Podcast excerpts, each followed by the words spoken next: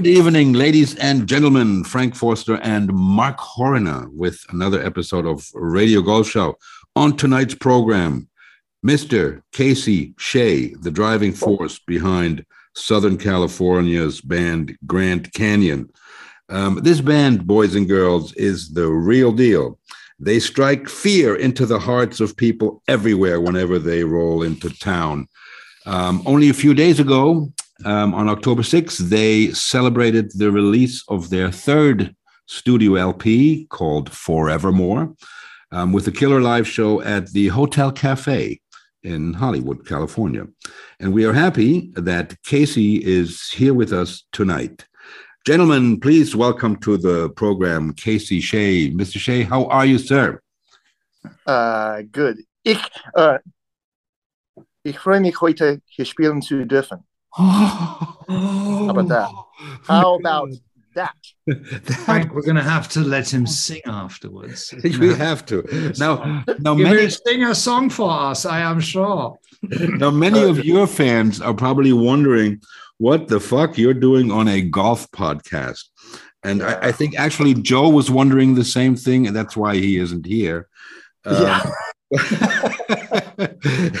but here's the deal, kids. I mean, Casey's been with this thing since the very beginning. He penned and played our, I'm, I, I'm even embarrassed, Title music. Jingle, our, our theme song, which Theme is, song, you know, I mean, it, it, it's just incredible. Plus, he grew up basically on the 17th green of Sawgrass at TPC.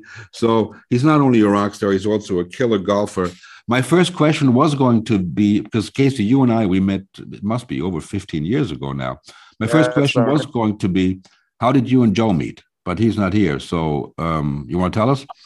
I can still give you uh, the gist. Um, Yeah. I was on a tour. Uh, this is prior to moving out to LA. I was on a tour and was going through LA and had a had a real nice, you know, it was like a 48 hour uh, period here that was just perfect. And my sister lives out here. At the time, uh, my wife and I were trying to figure out. We were trying to get out of New York, and we didn't know where we were going to go. And I had this great time in LA, and I I text my wife. I say, "What about LA?" She goes, "Let's do it." So, uh, one of the other people on this uh, tour is an old friend of Joe's, and I was telling him, you know, as this tour went on, I was, I was like, "Yeah, me and my wife, we're we're just talking about possibly moving to LA when this is all when this tour is over." And he goes, "Well, if you ever go out to LA, I got a guy that you you got to meet. Uh, his name's Joe. He's a guitar player." and you guys are just sort of would be hit it off real quick. You're like kindred spirits. Um, funny enough, and he's, he's like, I mean, Joe even plays golf, you know, blah blah blah. So, uh, so I'm, you know, you hear this sort of thing all the time. Oh, you got to meet my friend in LA when you get out there. Yeah, okay. And I was like, yeah, I'm never going to meet this guy, you know. um, and uh, but as I'm driving out, so about three months later, we we actually did it. You know, we we were we really made it happen. Uh, we're driving across, and I get a Facebook message from this guy, Joe Giese, and he said, "Hey, um, you know, mutual friend Matt Pinn, you know, told me that we got to meet when you get out here.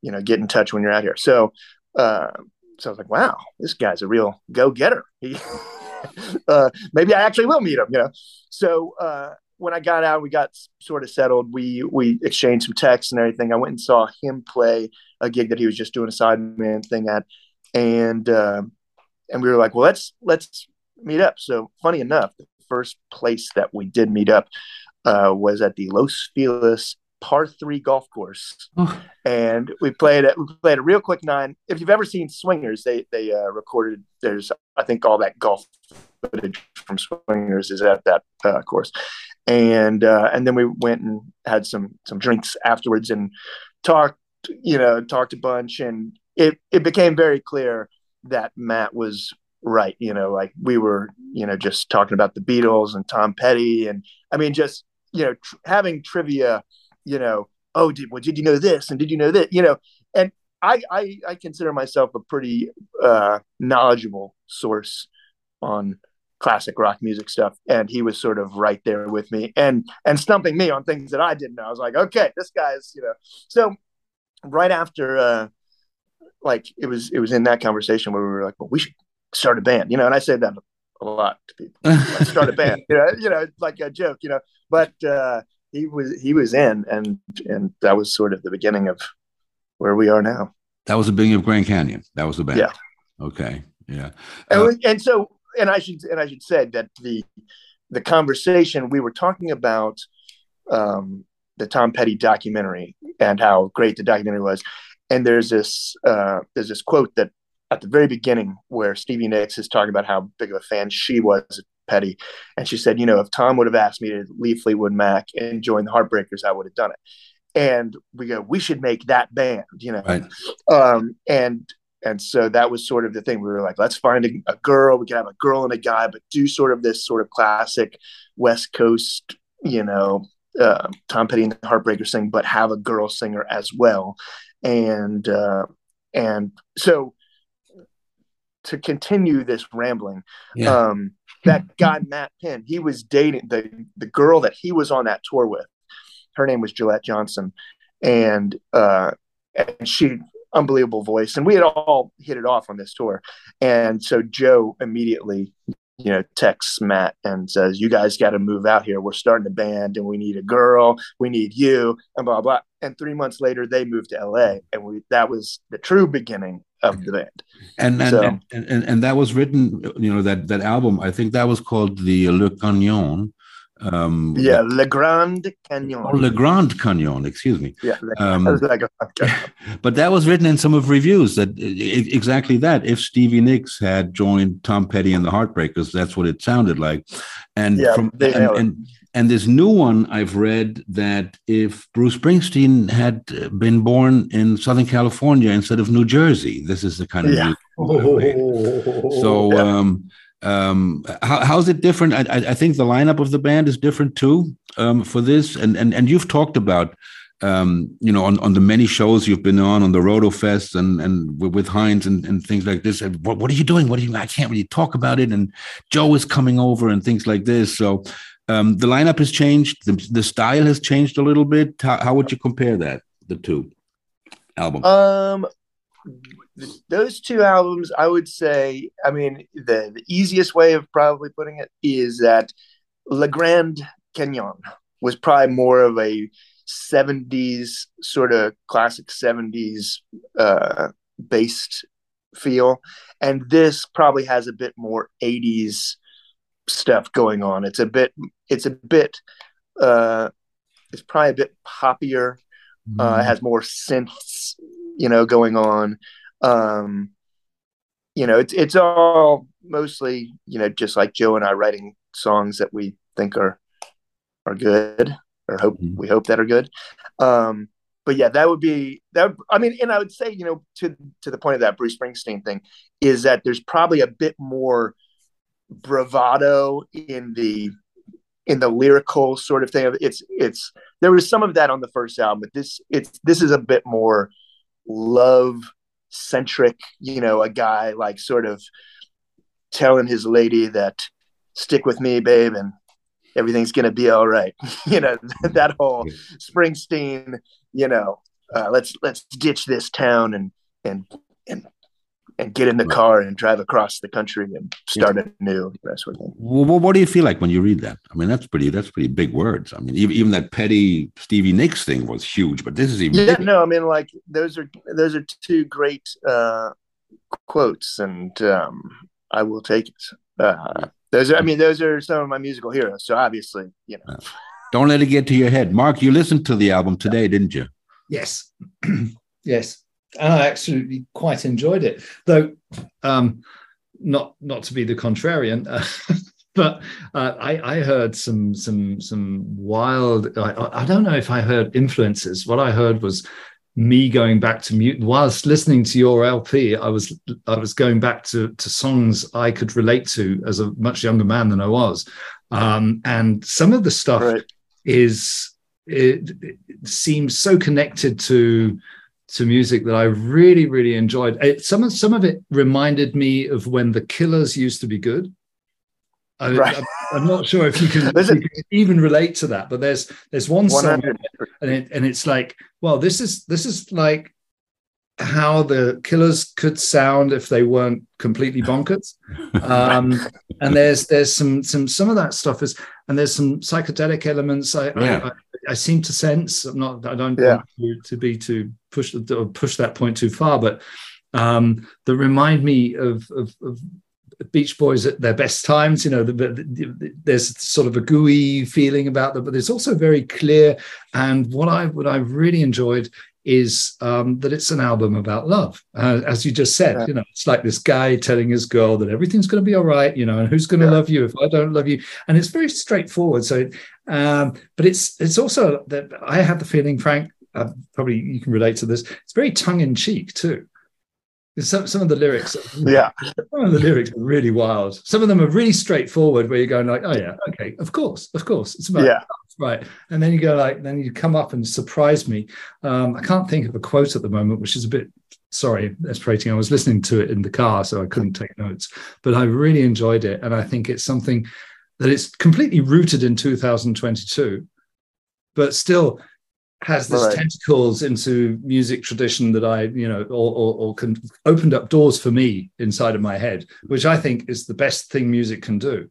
You know, if, well, if it can play tributes to your own um, memories, you know, without for sure. Yeah, but then again, I, for me, musicians are strange. They're like this alien species sent here.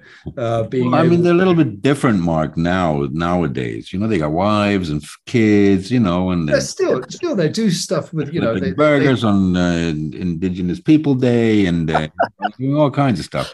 Um, and the whole thing was made, uh, recorded in your garage, Casey. I mean, it was just you and Joe yeah. during the pandemic, right here right here. Um, so yeah, I mean, like, so that was like a whole another thing about um, with sort of like the changing of the lineups and all that sort of stuff. You know, like I I'll give you a slight history. I'm trying not to ramble too much, but um, you know, we had we had this one lineup that had been the lineup for a few years, and uh, we played. We had been working on sort of like new songs and everything. And we were supposed to start recording. Well, we did start recording like in January ish of 2020. Mm-hmm. And we all know what happened next. Um, but we had gotten about two songs, maybe 75% done before, you know, the lockdowns started happening. And we were like, okay, well, you know, we'll, we'll put the pause, and that obviously never happened. And um, about six months into the pandemic, when it when it was just no end in sight, uh, Joe and I actually went out and played golf because that was the one place that you could, you know, uh, still do things. Uh, we went out and and we just sort of were talking about okay, what like what's the plan, blah blah blah. blah. So we sort of said, look, who knows how long this is going to go on? It would be terrible for us to go for another, you know, year and not have anything to show for it. You know, we have all these songs that we want to record. Um, like, let's just see if we can do like what we could do on our own. Mm-hmm. You know, mm-hmm. where we don't have to worry about going into somebody else's studio and have you know five people in there and all that sort of stuff. Um, so we were like, okay, here's here's the plan. So we had a one of the guys who was not in that lineup, but in the sort of original lineup of the band. Uh, his name is Adam Popick, and he's just one of these musicians who sort of plays everything mm-hmm. better than everybody else, sort of thing. Um, and he, that's where we did all of our rehearsing. That's where we re- recorded a lot of the first album. Um, and so we were like, what if we just get him on board to do drums and bass at his studio, and then we'll have him send us files, and then we'll build everything here in the garage. Um, so, so we are like, let's just start with two songs, and you know, if it goes nowhere, it goes nowhere. No harm, no foul. Mm-hmm. So we did acoustic versions of a couple songs. We sent them to uh, to Popick. He sent them back. We started building things, and we finished these two songs. We were like, well, you know, that was at least fun, you know. and the, the song sounded all right you know we were like okay let's let's do two more so we kept doing that over you know that was probably like late 2020 through late 2021 where we mm-hmm. would just you know every month or two we would do two new songs and and we just kept building building until we had finished we probably did maybe 11 or 12 songs and then we we cut it down to nine at the end of it but mm-hmm. Yeah everything aside from the drums and bass and actually there's probably two or three songs where like i created drum tracks from tracks that i had here and joe just played bass uh here so uh it was a bit of a mishmash of stuff all mm-hmm. across. The, the, but, the backing uh, vocals that was sort of awesome. Oh, thanks. Those tunes. I mean, that's you and Joe. I mean, that's that's mainly me. There, I, I brought uh, Wes over for a couple songs at one point just to give some extra yeah. tone. You know, that wasn't just all me, but that was the one fun thing about the whole making of it on our own time and our own dime, if you will, um, was that you know I could just fuck around forever. You know, trying to find harmonies and trying to it, eh, figure out things that did work and don't work. And you know, when you're in a studio and you're either, you know, yeah, you know, it's it's just you're going in for a couple hours here, a couple hours there, right, and throwing ideas at the wall, and everybody's like, no, this, this, this, and everybody's ideas. This was just sort of, I had all the time in the world to just sort of figure out what worked and what at least I liked so I'm glad you like the, the harmonies because was uh, was the garage was the garage a studio before? No, it and it wasn't even really garage. a studio when we were recording. It was a full on garage. I mean, I should send you a picture of what it was. I mean, it was a it was a hoarder's den. You know, I mean, it uh, just was filled with golf clubs, lawnmowers, golf clubs. You know, I mean, it was a complete mess. But I had a computer set up and a couple speakers, and now, I mean, now I've I've turned it into quite a yeah, quite geez, a space. Look at that. Um, yeah, it's it's it's great now. It's it's it's like the best place in the world. Um, and actually, it sort of got finished like we had, uh, like I said, the the ceilings were totally exposed, just you know, plywood and everything, and we got it we got those sort of finished and it turned into sort of a proper room um, right before I started fully mixing everything at the end. So it was sort of perfect timing to, cool. did, get it all done. Not being in a studio and being at home with all the time in the world, as you just said, uh, mm. Did that make the process easier or was it a lot tougher? Because I could imagine, you know, if you're under a, a, certain amount of pressure to get out of the studio because you're paying, usually you're paying studio time, um, uh, de- decisions could be making, you know, could be made quicker. Uh, you could, creative process might be under more pressure, but it might be more, you know, pointed towards uh, an end goal. Uh, was yeah. that easier to work in the garage for you with all the time? For me, for me, hundred percent, it was easier, and I think I probably came out of it a lot happier because, like you said, you know, like when you're sometimes when the pressure's on and you just have to make a decision, that is great, and you know, good things come from that. But you know, I uh, I sort of look at uh, recordings almost like painting, you know. Yeah, and yeah. half the time I don't know, you know, I don't hear the finished product. I hear certain things that I want to happen, the certain sort of vibe and everything. But when it comes to guitar parts or harmony parts or all that sort of stuff, you know, the the ability to sort of sit with it for you know weeks at a time and just say, okay, here's the idea. You do it, and then you can sort of wait for a week let that sit and then come yeah. back to it and go, is this still inspiring? No, it's not. Okay, it needs a different part. So scratch all that and try again. So uh and and just trying to carve away at you know as if it was a sculpture you know as like trying to find what the song wants to be and and what uh what the what things are going to support the general idea best you know so for me i mean i would love to make records like that all the time mm. but sometimes it doesn't make sense so Um, maybe we can talk a little bit about, um, you know, you've been at this um, a, a, long time. Like I said, the beginning, we met over 15 years ago when you were playing, and I think it was at Rockwood when we met, um, the yeah. old at, at, the bar near the bar, um, I think.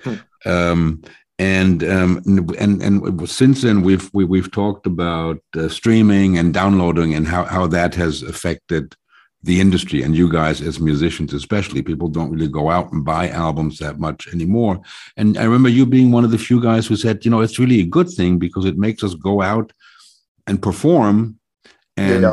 earn our living that way and have people buy our music because they loved us at the show yeah um, yeah I'm, i've always been sort of a fan of the string and i think only because i come to it from a fan's perspective. I mean, I like the idea of the entire music world is at your fingertips. And, you know, yes, you're not you're not making a bulk of money in a short period of time like you used to, where, you know, in that album cycle you're gonna sell a million records and and that you're gonna do that. Now, if you just look at it a bit more long term and I mean, look, you don't you're not making a lot of money on streaming or whatever, but you know, if if a song gets placed, you know, 10 years after it uh it was recorded, you know, these assuming Spotify and Apple and all that sort of stuff is around for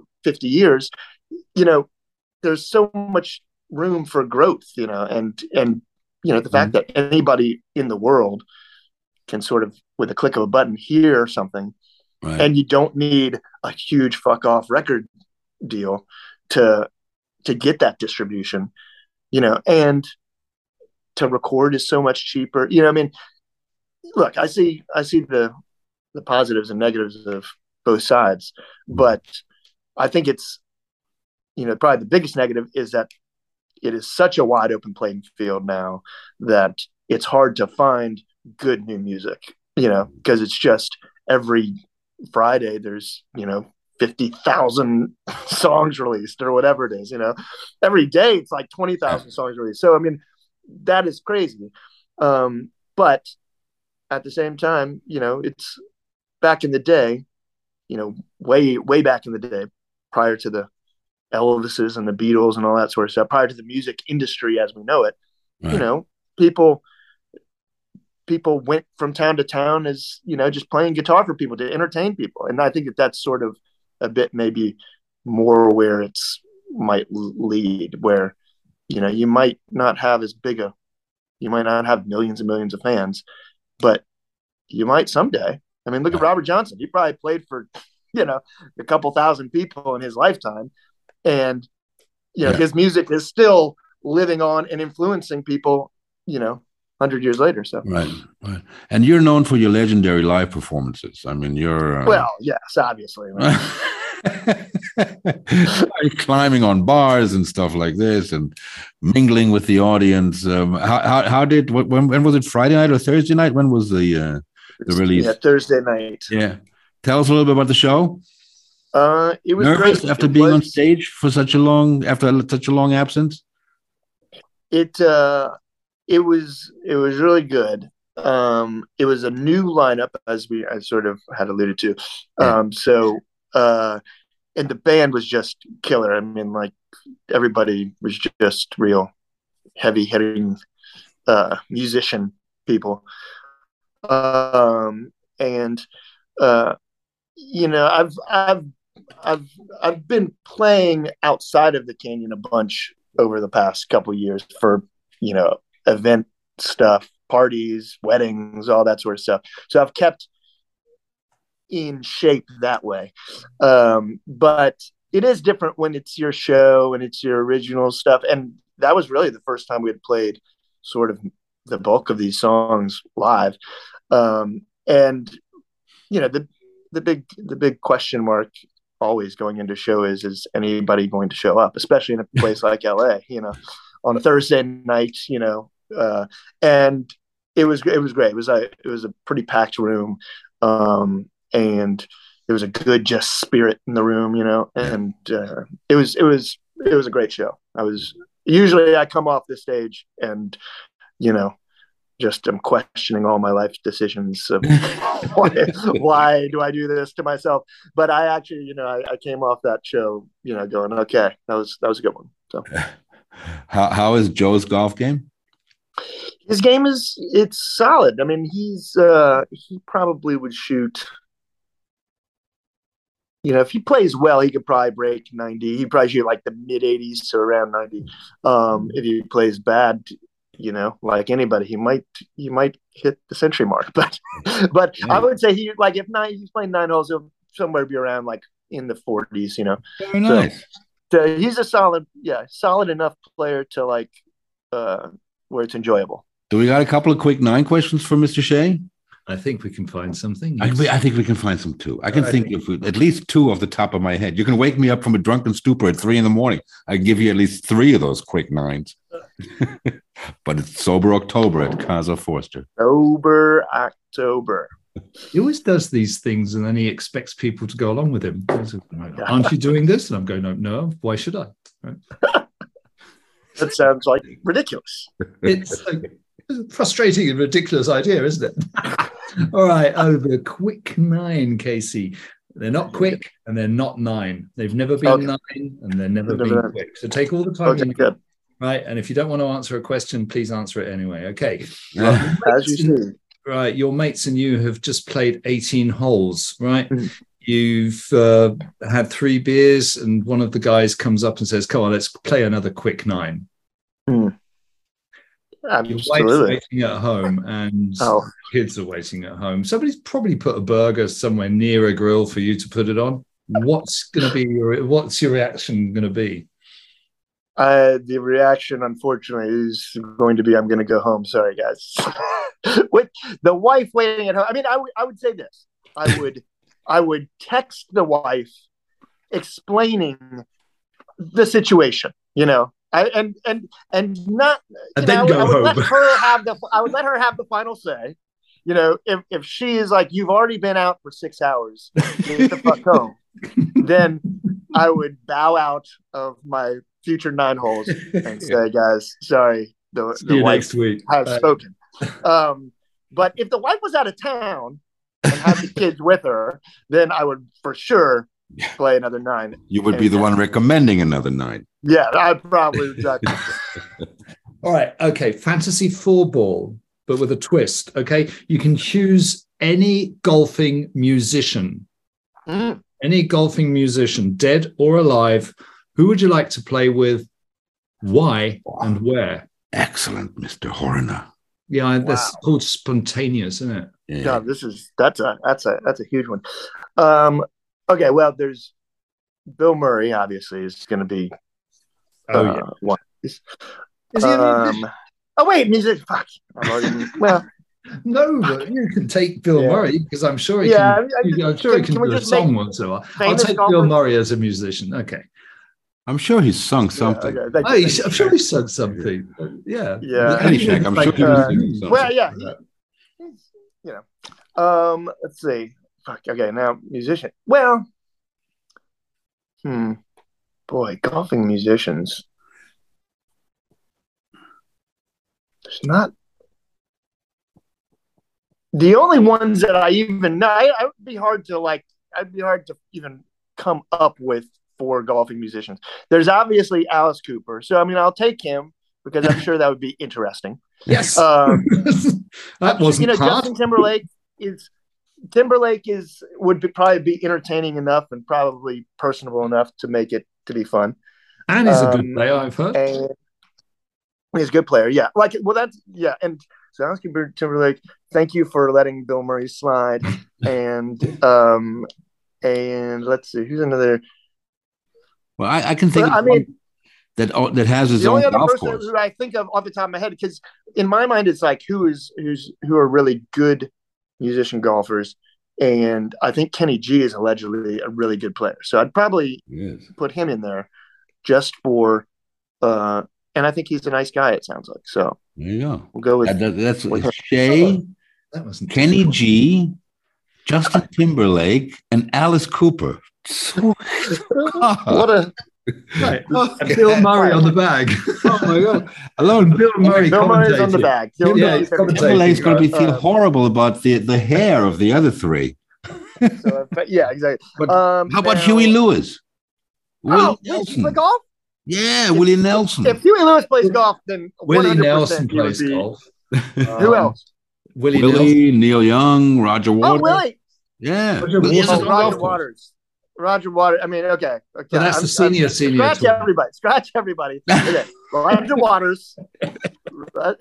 Roger Waters, Huey Lewis are definitely in there. I'll still I'll keep Timberlake around because because He'll I be think happy to he'd hear probably that. funny. All right. Um, and where I'm gonna go. Boy, it's a tough one. Boy, I'm I'm gonna go with Pine Valley because I haven't played that course, and that's that's like the one of the greats that I haven't played. But if, um, but there's there's obviously if if I if it wasn't Pine Valley, the one place that I would go to any day of the week is uh, Royal County Down or Cypress Point. Cypress. So you're not going to get. You got any, three. uh, You got three. Okay. Oh, I asked for one. You gave us He's three. got eight musicians going. He's got his John Connery's tape. He's got, he's got, his, he's got his own tournament running at the moment. really, it's a courses. Pro like am. the sheer invitational on three courses. Um, what would you be? What would you be if you hadn't decided to make music for a living? um, professional golfer, obviously. Uh, Ah. I mean, you know, I probably, yeah. Had had I not given up the golf to go music, then I then I probably would have continued down the golf front. But that's the only other uh, true thing that I've dedicated a bulk of time to my life. When did you drop her, the golf lover? Um, midway through college. All right, and then just music popped up and said, "I have a far, far better, more you more got? enjoyable. Uh, more enjoyable, I think that at the, at least at less the, at the frustrating. time was a lot less stressful. Um, yeah. So, and actually, another guy who was on the golf team with me at uh, in college was another musician. He's the first person who I started writing songs with, and we both quit the golf team at the same time and started a band, and Beautiful. that was the end. Beautiful. Somebody. The, what do you shoot? What do you shoot nowadays if you go out? If I shoot, uh, if I go out now, if I uh, if I play well, I'll shoot in the, you know, 74, 75. That's great. If I play poorly, I could shoot 85. oh yeah, I'd say like Everyone- real average, I'm going to shoot 78, 79, 80. You know, that's like, That's great because it's still very much golf, isn't it? Yeah, no, for sure. it's still very much. I don't. I can't remember when I played the last round in the seventies. Yeah. Now with All right, me. okay. Um. Okay, you have Oh, one. The yeah, that's Frank. Frank loves this question. You have won the annual mid seniors match play trophy at your local muni, right? Yeah. You and the guys go out to have a party. Celebrations are at a karaoke bar. Mm. What's the first song you're going to sing? And what's the last song when everything is has been drunken, has been taken, or whatever you do for relaxation? Uh, what's the last song? I can't wait for this one. This is going to be great. Um, it's going to be right into our Spotify list. Absolutely. yeah. Um, okay. First song of the night, I think after after a big win. Yeah. Of Yeah, yeah. like you gonna- smacked him. I You think like gonna- you wiped the I'm floor with, with- the guy, right? I'm coming in with "We Are the Champions" Oh, yeah. first Okay. and foremost. Oh, after after everything has been drunken and and spirits are high. Um, hold on. I'm trying to remember what the name of this song is. This is terrible. Hey, Well, you can one it. You can sing it. you can sing it. I Oh. might recognize it. Oh, you'll recognize it. It's a little song called "Separate Ways" from Journey. that would be the face melting. Oh, God. Someday love will find you, and I'd be fist pumping. Things that bind you, one night we'll remind you how we touched and went our separate ways. That is my karaoke song. That is oh, brilliant. That So- is going to be. I am very much looking forward to this party, Frank. We It's Oh, really. yeah, I'm writing this down. I've, I've already. This will this will this will follow Ben Crenshaw doing "The Devil Went Down to Georgia." That's what he as is priceless. Yes, and Michel Basher doing it his way. Right. Okay. I, I, I was sure you're going to pick "Paradise by the Dashboard Light." Uh, All right. I've got some quick questions for you. Okay. These are really quick. Okay. Links Golf or Parkland? links, Ride or walk? walk, Carry or push trolley? carry. Beer on the course? No, Beatles, Stones, or the Beach Boys?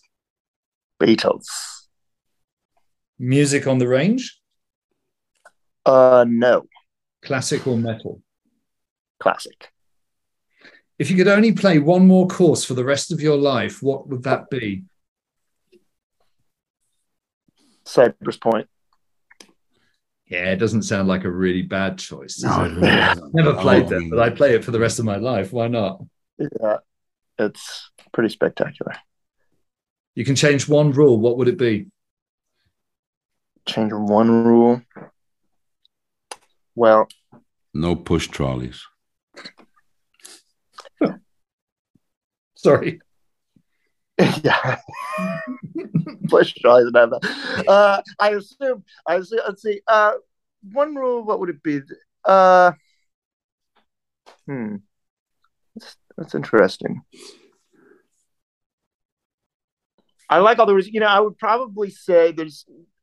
Even though I sort of like this from a from a uh, from this the standpoint of it's better for the golfer there's a little less chance involved, but I would go back to dropping from the shoulder length. I like that. I- they look like idiots dropping from the knees. I like the like yeah, I bang, think bang. it's ridiculous.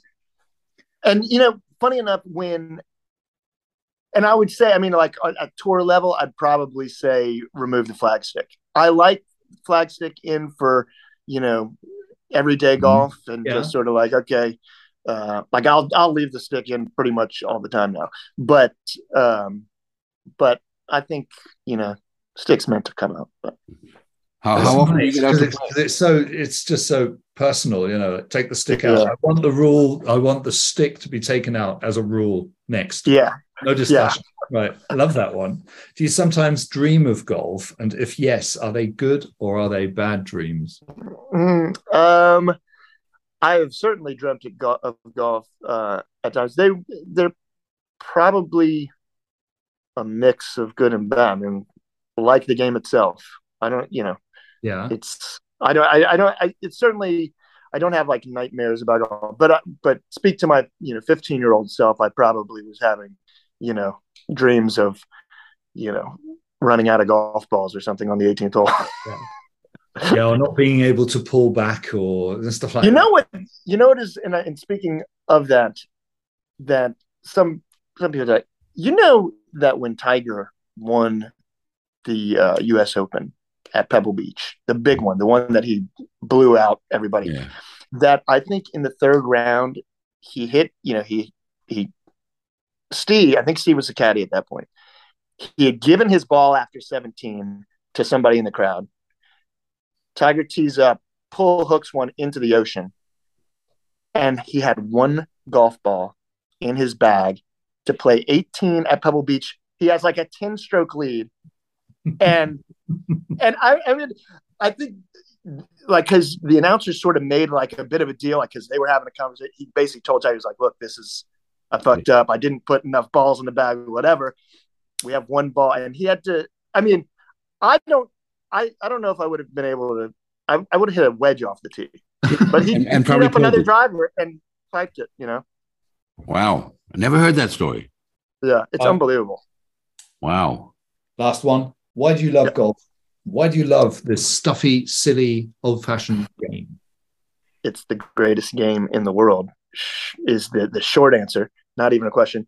Um, it and the reason it is the greatest. I mean, one, it's you know, it it is life. It is such a reflection of what life has to offer in this world. Um, the fact that you never hit the same shot twice. The fact that you know it's not a game of fairness. Sometimes, you know, if you tee off early in the morning, you might have different conditions and if you tee off in the evening. Um, again, you know, you you're sort of left to however the ball lies. You know, it can roll into a divot, and you've got you know, and back to life.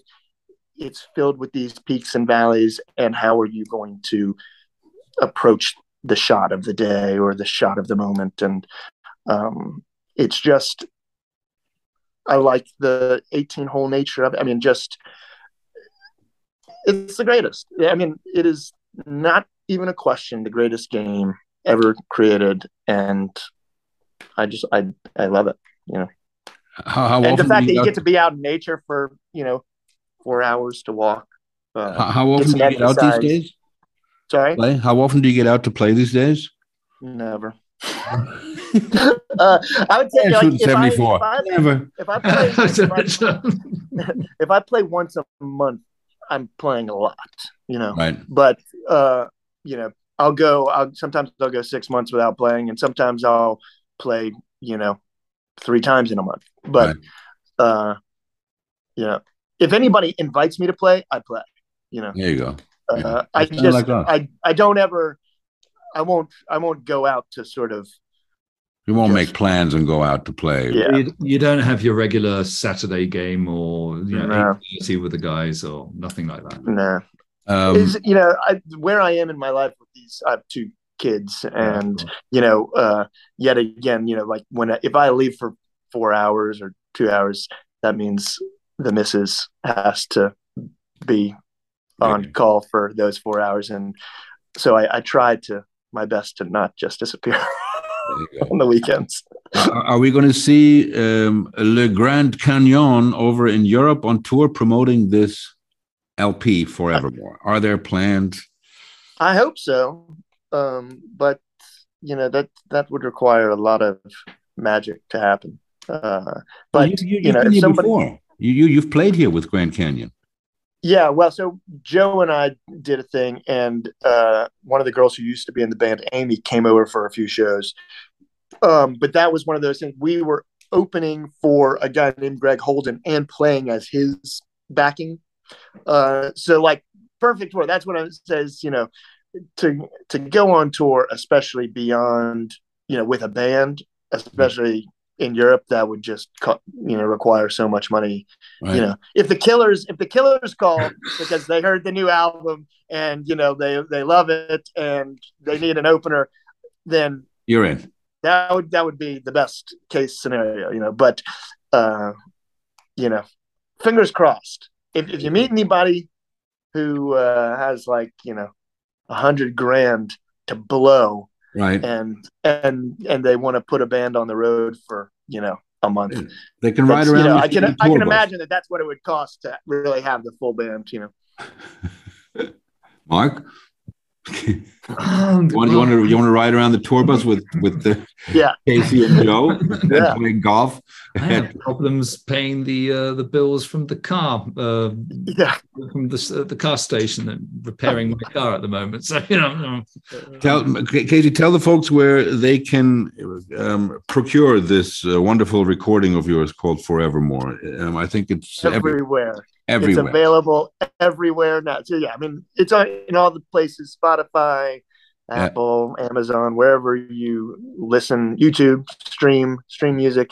Um, Grand Canyon, Forevermore. Um, Vinyl coming out.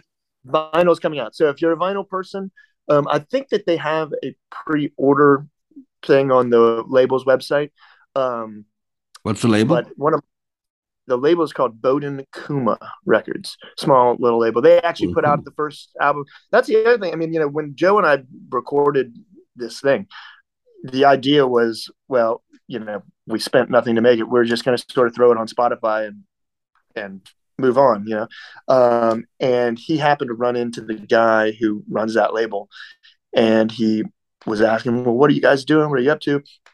And we was like, "Well, we just finished this album, and uh, or we were about finished with it." And he said, "Well, you know, send it to me when when it's ready to hear, and you know, maybe we can put some money behind it."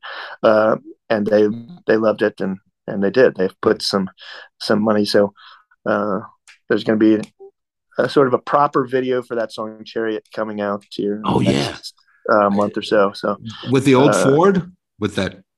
Yeah, yeah. The dot. I saw the stills.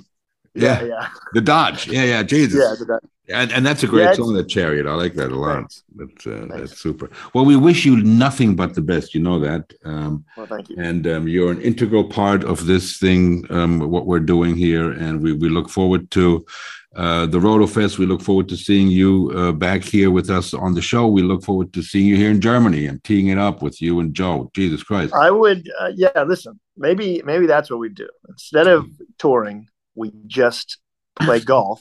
Yes, and we maybe we could tell all these golf courses will be the entertainment for the night, and right. we just book the tour based on the golf courses. I think that's a good idea you we know, could probably uh, set up a tour like that. Absolutely, yeah. we could probably make happen. Yeah. And then we'll yeah, play, right. we'll, we'll that could be fun. Actually, that would be fun. That'd we'll be play four ball match play all summer long. I'll block Joe. You'll take care of Casey, Mark, and yes. it'll be it'll be a great right. time. And we'll um, yeah. barbecues and, and, burgers every. There you go. uh, yeah, listen, let's do it. I, I am in. I'll make I'll make burgers for the crowds everything. we'll bring we'll bring Heinz people, along. People pay to watch us play and to play golf. You know, it's a whole. We do we do a you know we'll do come, the spectacular. Uh, we got a crowd for the spectacle. spectator, yeah. and then and then we we get the grills going. Yeah. We'll cook everything, and then everybody can be fed while we go and play a set of music. Man, this is this is it. I, I think we might be too, like a way to go. Mark, we might be too good golfers for people in Germany to watch us. I think you got to really click on that. Uh, tonight, ladies and gentlemen, we will leave you with a quote by Friedrich Nietzsche. And it goes like this And those who were seen dancing were thought to be insane by those who could not hear the music. If you cannot hear this music, ladies and gentlemen, you're probably dead. I'm Frank Forster. I'm Mark Horner to the Linksland.